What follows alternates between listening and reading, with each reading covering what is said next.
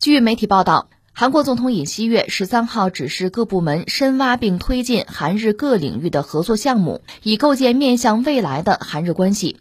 韩国总统办公室发言人李杜云介绍，尹锡悦当天是在与国务总理韩德洙举行每周例会时作出上述指示。韩德洙表示，将对各领域韩日合作项目工作作出部署。据悉，国家安保市长金圣汉将会在十四号举行记者会，介绍韩日首脑会谈筹备情况。呃，继续关注一下韩国，就尹锡悦总统这对日亲善、对日合作的这个态度。太过鲜明了，是吧？我们讲三月一号，人家那个三一节，那本来是一个缅怀先烈呀，啊，回顾，就是韩国嘛，就是或者朝鲜半岛吧，朝鲜人吧，呃，在日本殖民统治之下争取自由啊，不懈奋战，不畏牺牲，是这么一个节日。但是这位总统在这个三一节上就谈，是吧？这个日本曾经是侵略者，这他不能否认啊。他讲现在跟我们一样啊，这个相信什么普世价值啊，是合作伙伴，讲这套东西。这个是虚的，实的是什么呢？就是那个强制劳工的赔偿问题。那按照他的这个政府现在拿出来的方案，等于说就不需要日本企业赔偿了。你愿意赔也行啊，你愿意掏钱你掏啊，呃，你不掏我来兜底。实际上是这么一个玩法。所谓第三方，最后恐怕就得是韩国政府想办法。这个赔偿我们得赔啊。当然，我们以前讲过这个事情，就是按照日本人的说法，说我们赔过。就是战争结束之后，我们考虑过这个赔偿劳工的问题啊。当时钱给到韩国政府了，我们还问说这个是给你还是我们直接给到人头？韩国政府把这钱截留了，他们没有给，这跟我们没有关系了。这是日本方面的说辞。韩国政府对这事一直也就这这也支支吾吾吧，这就说不清了。但是不管怎么说，在文在寅在台上的时候，一个是之前就是朴槿惠。呃，和日本达成的一些东西就就没法再执行了，比如说关于慰安妇问题那个事情，就就那样了。而且呢，是等于启动了新一轮的对日本企业的诉讼。那最终由最高法院判定，那日本你得赔。你企业要是不赔，那我们该没收就没收了。最后导致日本和韩国的关系就僵持冰点嘛。日本对韩国的半导体产业进行制裁，一直到现在呢，这就是不但是解冻了，呃，反而是这扑上去热烈拥抱了，是这么个状况。这是尹锡悦做的这个事情，那这两个事情，一个是三一节讲话，一个是呃关于这个劳工赔偿问题吧，等于说是韩国政府来兜底。这两个事情在韩国国内当然引起非常大的不满，一个是普通民众，他们对日本的这个情绪啊，恐怕还是一直以来是一贯的，就是排斥、警惕啊、反感。另外就是从反对党这个层面，像李在明什么的，他们对这个韩国政府目前的这个做法也极端的不满，觉得这就是卖国吧。在韩国历史上不有个叫李完用的大奸臣吗？就跟秦桧似的，那么个大奸臣吗？那你们现在跟他有什么区别？这不一样吗？所以会发起各种各样的攻势，对韩国政府进行围剿啊、批判。那么相信在下次大选的时候，这个事儿就是现在尹锡悦政府做的这个决断，会成为众矢之的，这是毫无疑问的。就是下一把大选的话，那韩国政坛的这个斗争之激烈，可以想象。那有的朋友可能也会关注哈，就怎么怎么他就这个样子，不是韩国人吗？韩国人这个反日情绪不是一贯就是很浓吗？对吧？作为一个大国哈，这种情节不是一直很强吗？怎么他一上台这个样子了？我们也曾经讲过，就是韩国的政坛吧，所谓保守派啊、进步势力之间的争斗一直是有的。那么尹锡悦本身又是所谓这个保守势力、保守派，所以他做这个决断，呃，亲美也好，亲日也好，呃，仇朝就是对这个朝鲜。是更多的是一种呃警惕啊、排斥啊、仇视啊，这个态度是一贯的。啊，那你说怎么就会出现这样一个局面呢？这长叹一声，说起来，在就是朝鲜半岛这个历史上，不是被日本曾经殖民过吗？当时就是韩国啊，或者朝鲜吧，当时是一个国家。所谓这个朝鲜、韩国南北分裂，这是在等于说二战结束以后，就是日本人无条件投降之后，半岛光复之后出现的局面。出现了朝鲜、韩国，然后爆发了朝鲜战争，那双方这个敌对敌视的状态其实一直持续到现在。之前半岛是一个统一的国家吧，最后呢，它名字叫做大韩帝国，那边有一大日本帝国，这儿有个大韩帝国。表面上听着谁也不差是吧？实际上日本是吞并了朝鲜这个大韩帝国，当时是一个所谓叫合并，这个条约是在刺刀威逼之下签的，但是签了这个就是。就朝鲜半岛这儿吧，我们说韩国人也行，朝鲜人也行啊，就是说他们是不服的嘛，斗争嘛，所以像三一运动什么的是这么来的啊。但这里面有个问题，你要知道，就是说半岛吧，它不是所有人都是思想统一的，和日本人斗，和殖民者和侵略者斗，不是这样的。也有一些人就是卖国依附，有的。这种人在我们中国不是叫汉奸吗？有，那在韩国叫韩奸，也有的，甚至是相当多的人。随着被殖民，然后呢就洗脑，日本人推行日本人式的教育和统治，相当数量的，就是我们讲韩国人吧，他们等于说就叫归顺殖民者统治吧。哦，我举个简单的例子，我说一个人，你肯定知道，就是韩国的前总统朴槿惠他爸爸。叫朴正熙，那也是前总统，恰恰是在朴正熙他的铁腕统治之下，出现了汉江奇迹，韩国出现了经济的腾飞。所以这个人呢，你要说对韩国的发展呢，人家确实是一个有功之臣，甚至今天韩国一些老人回忆起当年经济腾飞的历史，还激动不已。这个功劳要算在这个朴正熙身上，但是他的铁腕统治也是对就韩国的民主化进程构成了直接的这个伤害。各种镇压，各种残暴的统治，最后他本人是被刺杀了，就这么完了。在他被刺杀之前，他夫人是先行被刺杀了，就是围绕着他刺杀事件是不断的。上一次他夫人成了替死鬼，他夫人去世之后呢，他就让自己的女儿，就是呃朴槿惠啊，就作为一个呃陪在自己身边的人，就没有所谓第一夫人了啊，有一个所谓什么第一公主陪着，呃从事一些外交活动。所以朴槿惠从小也就在这方面有经验。有体验是这样的，这扯远了啊！我要说，这位朴正熙，这是韩国人，没问题吧？对吧？但是呢，他在青年时代求学的时候，他是到伪满洲国读过就类似警察学校之类的东西，而且他毕业之后是以优异成绩，呃，投身在这个所谓日本殖民者、日本侵略者的军队之中。他有一个日本名字叫高木正雄，这就这个人。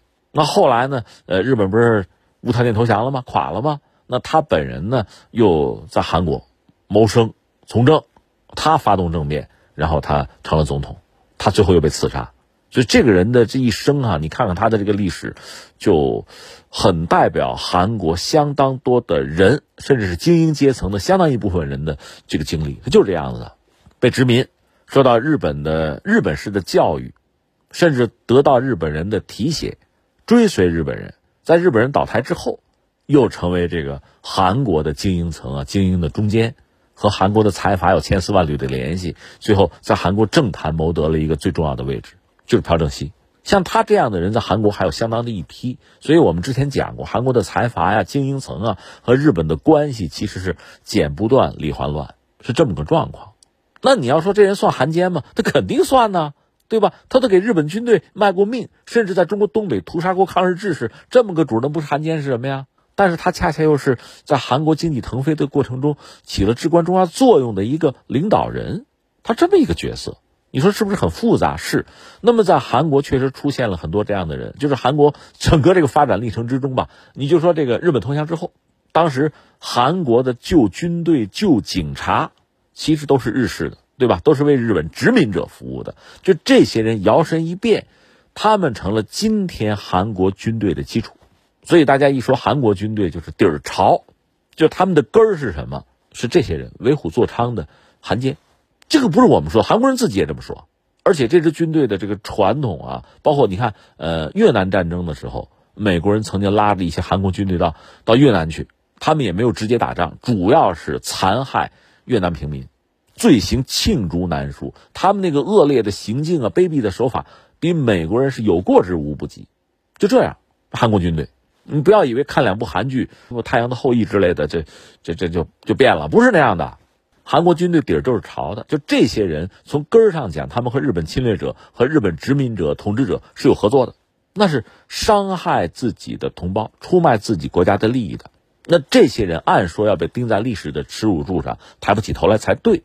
而且，呃，在韩国历史上曾经有清算韩奸的运动，有的。但是这些人呢，确实在韩国后来发展的历史之中。又是重要的角色，又起了关键的作用，而且还位高权重。他们他们的后代，在今天韩国的政坛还有相当的影响力。他的历史就是这么复杂。那么这些人当然要避免被清算，当然不能够接受被称作是汉奸，不能够被钉在历史耻辱柱上。他们有他们的考量。刚才我们讲的那个朴正熙是个典型的例子啊，所以现在出现一个确实很混乱的局面，就是说很分裂的局面。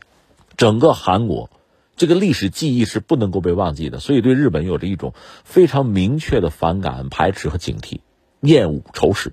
有的民间这是一种主流的价值观、主流的意识形态，你还真别想一夜之间去改变它。但是在韩国的精英层啊、统治层啊。官僚集团也好啊，啊财阀也好，这个圈子里面又有很多人和日本人很亲近，甚至有很多就是日裔哈，就是这个这个后裔也是有的。那你说让他完全去仇视日本人，完全一刀两断哈，这个你死我活，这好像也做不到。那你看是韩国国内出现这样一系列的问题，而且在这个政治的争斗之中吧，那你想作为他们的对立面，肯定会说你是汉奸对吧？你你无耻，你根本没有资格参加到这个政治斗争之中来。而作为他们来讲，维护自己既得的利益，甚至要维护自己声誉，包括祖上的声誉，那肯定这个问题就有另一套解释的方法。从这个角度来讲，你说慰安妇的问题也好，呃，你说这个强制劳工的问题也好，它既是和日本的矛盾、历史问题很难化解，同时又是韩国国内的问题，是韩国国内不同的利益集团、政治集团之间一个很重要的问题，甚至是麻烦。对于这些人来讲，这就像一个像一个紧箍咒，一旦被念动，自己就很难做人。所以对他们来讲，这一篇尽快的翻过去，承认日本已经是个正常国家了，日本和我们一样是伙伴了啊，遵从美国那套普世价值了，美日韩是联盟了，那那样是不是就过去了？所以所谓保守势力很希望到这样的一个境界啊，那么以前一笔勾销，谁也别拿这事儿再说我说我的先人，这事儿就过去了。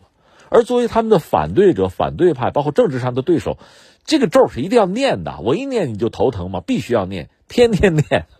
所以这个斗争也是他国内斗争的一个很重要的一个领域。重复一下，慰安妇问题也好啊，包括强制劳工问题也好，就是和日本之间的恩怨、历史问题也好，既是两国之间的问题，在韩国国内也是不同的利益集团之间争斗的一个很重要的领域。那现在既然说，呃呃，尹锡悦上台。他上台，他背后是哪个利益集团？是哪些财阀？是哪个圈子？其实很清楚，对吧？这个和文在寅肯定是不一样的，这就有点势同水火了，楚河汉界，对吧？那既然我上台，我后面的人要我说什么，他们的利益是什么，或者说我们这个圈层的利益是什么，这是很清晰的。他只能做这个选择，他没有别的选择。但问题也在这儿，就是。其实韩国在在美日韩这个圈子里，或者说呃在亚太印太这个圈子里，其实你不过是一个小角色，是一个棋子儿，你不是棋手，你甚至没权决定你的命运。实际情况就是这样，而历史的大势浩浩汤汤是不可改变的。你说你现在想对日亲善，日本又岂能自保？日本现在朝不保夕呢？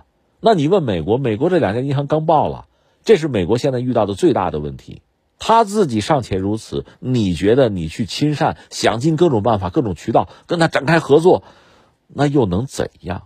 如果你选错了方向，选错了立场，那所有这些努力可能就是南辕北辙。你努力使的劲儿越大，越认真啊，到极致，那可能你离你的利益，离正确的方向就越远。所以可以想见，在未来你下一次韩国大选的时候，这些事情恐怕是要被拿出来说事儿的，是要被清算的。那么韩国到底该向何处去？其实现在是在一个十字路口，这是需要韩国就是上下一心啊，共商国事啊，形成一个统一的认知，为韩国的未来去做选择，而不是站在自己这个利益集团的立场上去维护既得的利益。去维护自己的面子和所谓的尊严啊，或者说前人的声誉，而置这个民族或者国家的未来于不顾，这不是一个聪明的做法，也不是一个负责任的做法。